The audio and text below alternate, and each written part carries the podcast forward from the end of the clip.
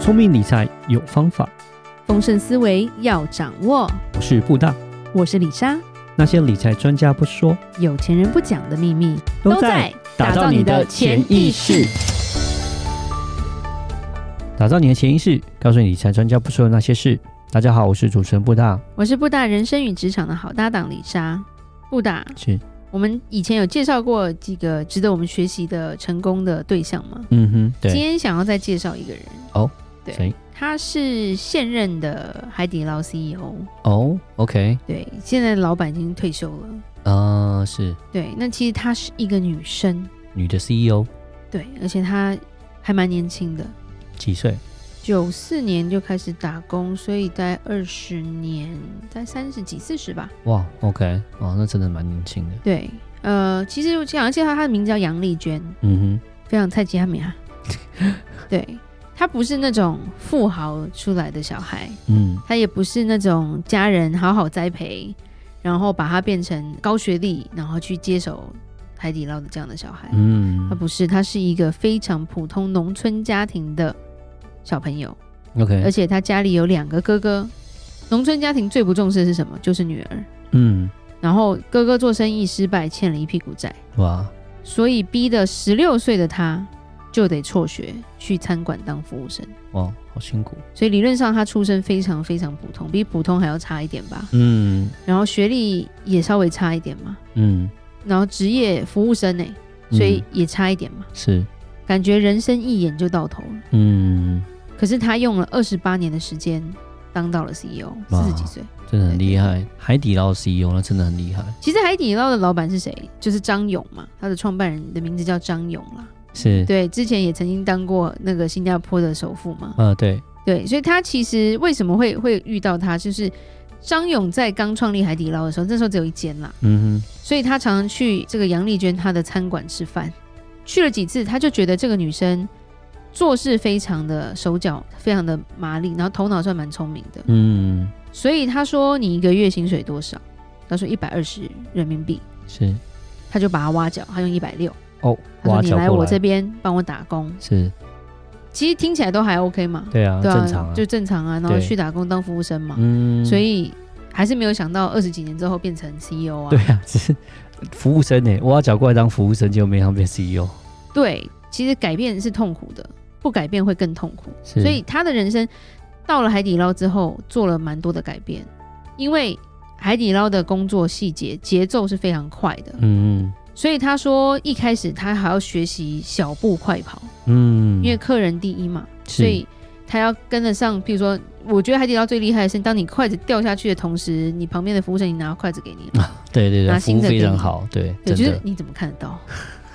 对，所以他那时候那个年代，他不太能了解这个老板他的对于这个节奏的要求，他觉得很奇怪。嗯，对，而且会逼他说，你每天要写下来你做得好跟做不好的地方。然后重点是，我觉得张勇更厉害的是，他还逼他去学电脑， ，OK，还让他去考驾照。哇，那真的还蛮辛苦的，他说他的服务员都要会电脑。嗯，因为会电脑要干嘛，你就要打出来说我今天哪里做好，哪里不好，是。就是要总结你今天，然后做好反省这样子。老嗯板也蛮栽培员工的啦，对，可是说基本上来说，你去做服务员，就像他讲，他的身边的人可能环境都不是那么好对，教育程度可能也没那么高，是，所以他说大部分的服务生就不想啊，他觉得哦怎么麻烦，又好要累学着很累，所以大部分的人都是非常的不喜敷衍欢，，敷哦衍敷衍，就乱 OK 嗯弄啊，不学学不会这样子，对。但是杨丽娟很妙的是，她说有点像她回顾她以前嘛，嗯，她说她那个时候她真的不理解为什么大老板要我做这些事。对，她说但我不理解，我却相信这应该有她的道理，嗯所以她就去做。是，所以她是唯一一个员工每天坚持在电脑上面写她的每天的心得跟总结，哇哦，然后常常就是她休假的时间或者是下班时间，她做的事情就是去书店看书，嗯，OK，就是多看书。充实自己，所以就是当别的小女生拿了钱就去买买衣服，对不对？去打扮自己的时候，对，她却在那边买了一个键盘，哇，OK OK，真的然很努后力，她去复印店，就是印刷店，拜托里面的员工教她打字。嗯，对，可因为她在学校没有学到这些东西啊。是，她存的第一笔钱是七千块人民币，嗯她买了一台电脑，哇，OK，对，然后去报电脑班。是，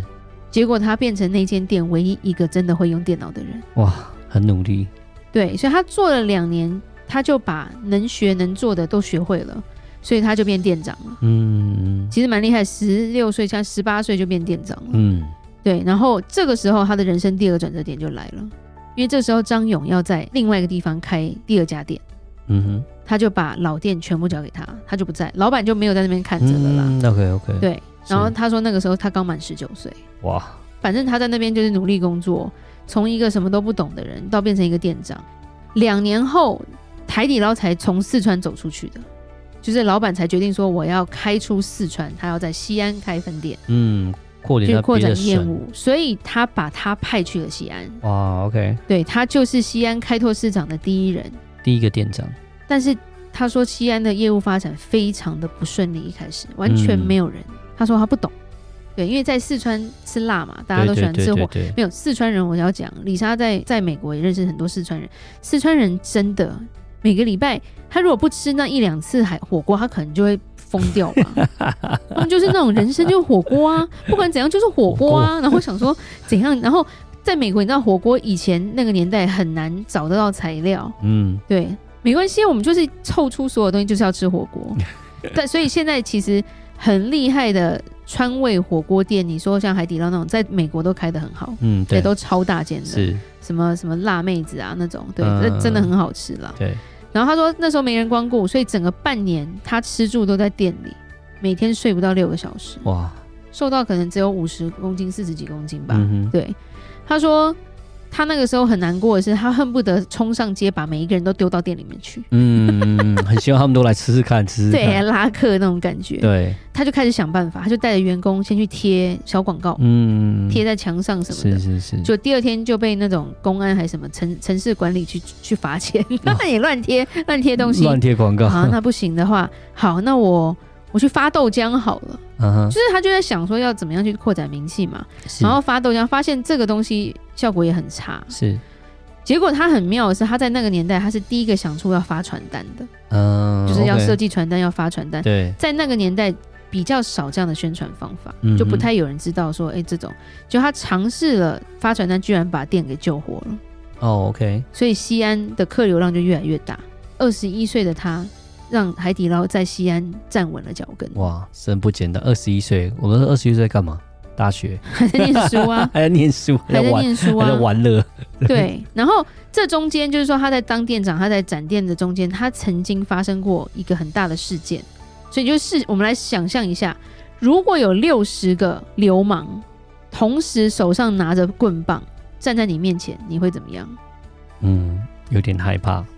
有一点吗？我可能我可能 会非抓常害怕，对，对，他会就有点遇过抓这个东西，就在嗯西安分店。是，他说那时候有三个客人，他喝醉酒，喝醉酒之后就打了两个女服务生，嗯，所以发生肢体冲突。就这三个顾客呢，临走前就跟他说：“你给我等着，人家去闹人了啦。嗯，哇，”对好，可怕所，以没过多久，他说两台大卡车停在门口，下来六十个人，拿着棍棒的大叔哇，戏弄我啊，真的是。好可怕，然后就跟他要五万块现金，嗯五万块人民币现金，不然我就砸店。炸店的是，对，那当然马上要报警嘛。可是警察来多多少少需要一点时间，对，这中间怎么办？嗯就他居然带着一百个员工守在门口，嗯，男生在前，女生在后，然后他才一百六十公分，对，他占第一个。哇，看着就觉得很可很很激动，你知道吗？嗯，可是因为他就他就跟你赌，你就是不敢打，啊嗯你打下去你就要坐牢啊。之后就是保住了这间店，哇，OK，就可是他也有这样的能力跟这样的影响力，让员工愿意听他的。对，谁要站在那边？因为会怕啊。可是他都一百六，他站在第一个，你觉得我们不去挺他吗？那种嗯感觉。是，对，所以他有讲说，他说那时候他根本就忘记害怕，他第一个想法是这间店装修这么贵，我我要不能怎么让他们砸了。对啊，怎么保住这间店啊？真的是想法很不一样啊，对然后后来海底捞不就是越来越红，越来越火，就就是怎么样，就全中国都是海底捞，对对甚对至开到了台湾，开到了美国，开到了世界各地。对，我们在加拿大也吃过，嗯，对对，加拿大吃过，对，重点是它在世界各地，它的口感并没有变差，嗯这我 觉得厉害。因为譬如说，像鼎泰丰在西雅图，简直难吃到我快吐血，对不对没 对，办法，又哎包的人不一这样，不是小笼包，对老墨黑人在包的， 不一对，样所以在二零一八年，他四十岁，他就已经升为那个非执行董事了。嗯他等于是首席的营运官了。然后九月的时候，海底捞上市的时候，只有他站在张勇旁边一起敲锣，嗯四十岁而已。是对对，然后他的身价从以前一个月一百六十块人民币，要升到三十亿人民币，哇，好对可怕的差距，所以大家就称他为中国最牛服务 员。真的对真的这是今年发生的事情，就是三月的时候，他就接棒张勇了，张勇就交棒给他了，嗯不是传给他小孩或干嘛，他是传给这个小女生。嗯对，他就成为海底捞的 CEO，你不觉得很厉害吗？嗯非常所以厉害，统整一下啦，其实我们人生都有很多转折点，最重要的是工作的一个态度，对，真的就是心态的问题跟态度。你做什么就要做得像，做得到好。对，你真不的能说做服务生的时候，你心中就觉得我要当 CEO，对不对？或对者是对对你对，不是店长，你要做店长的事。是就是说是你当你把你本身要做的事情做好的时候，你会遇到你的伯乐啦。该做好的事情，老板交代每一件事，我虽然不是很懂，可是他是为我好，我就去学。对，所以我觉得电脑这件事情它也蛮特别的，因为一般人来说，我怎么可能会花七千块人民币去买一台电脑啊？太贵了吧？在那个时候，然后对啊，要做这样的投资哦，对、啊，就基本上不算投资的，对啊，就是会觉得，对、啊，可能女生都会想要去买一些自己的一些其他奢侈品吧， 对，不会想要买这个是东是西。不过真他的他有个心态，他有讲他戒掉的一个心态叫做打工者的心态，嗯工作就是他的事业，是他是这样子去看他的工作，嗯哼所以变成他工作会变上坡，就是这种感觉啊。对，因为他投入进去了嘛。嗯当然，我们也有讲了，不要傻傻为了不该付出的人付出啦，嗯也是要聪明啦，对啊。然后第二个是，我觉得工作你要增长自己，其实我们之前也有谈论到，我们要投资的就是自己嘛。对，。怎么样投资自己？当然啦，去医美啦，把自己打扮漂亮也是一种投资是啊，也 是一种方式、啊，是，对啊、但是学习对他来说很重要。对对他也有分享说，他那时候在西安分店，因为真的展店第一次展店，年纪又那么小，他有压力大到崩溃了，嗯所以他打电话给老板，他就说：“我真的干不来，我不想做了。嗯”对，结果老板就狠狠的骂了他一顿，他说：“生意不好，慢慢做就好了，你不要急，可是你一定要去学习，哇，这个老板也是很特别，啊你这么年轻你就能学会。是对，因为可能对老板来说，我并不是身家都砸在这间店嘛，嗯我只是在展店，但是你可以去发光发热啊。，对你看这个初中毕业的杨杨丽娟，她一路走来，其实不停的都在学，看了超级多的书，嗯，而且电脑听说也蛮蛮强的，因为她就是一直在抓到学习的机会。嗯哼是对，所以她其实人最后你比拼的是文化啦，然后你才会有学识嘛。对对啊，其实我们常讲贵族为什么他就是文化好，他就气质好啊。对但是一些暴发户那种感觉，就是因为他觉得我有钱，我就不用学习啊，对对对 对，我有是钱，我找人帮我考试就好 了。对，其实这种人还是蛮充斥。可是你打从心底，不管他多有钱，你就是不会瞧得起他。是我觉得成长跟学习是很重要的。嗯哼。然后第三，他有讲，他说他不要去抱怨工作。其实我觉得工作不要去抱怨，你真的不对你就换，是对，但是你不要有怨言在那上面，嗯因为你对当你有怨言，你就不喜欢他，你不喜欢他，你就不想做好。对，而是说我如果真的不喜欢，我是不是能找到更好的，或者是是我自己出来做？要改变自己，要跳出生活圈，就是对跳出你的舒舒适圈啊，就是要去改变。如果你不喜欢，就去改变，而不是说不喜欢继续维持这样子，对然对，后不每喜天欢抱我怨如。果能改变这个状况，我可以改变得了；如果改变不了，我会换个环境。因为抱怨是比较被动的嘛，是，你只是讲讲而已，你没有任何的行动的话，嗯其实也是死的、啊。对，因为人是活的，我们要去做一些改变就对了。他也说要能扛事啦，嗯，就是一个人最大的能力就是能扛事。你就看他说，这六十几个大汉站在门口的时候，他能够站在前面做一个真正的店长嗯的那种典范。是因为李莎也有工作过，所以我也有看过出事的时候，老板是躲在员工后面的那一种。 对，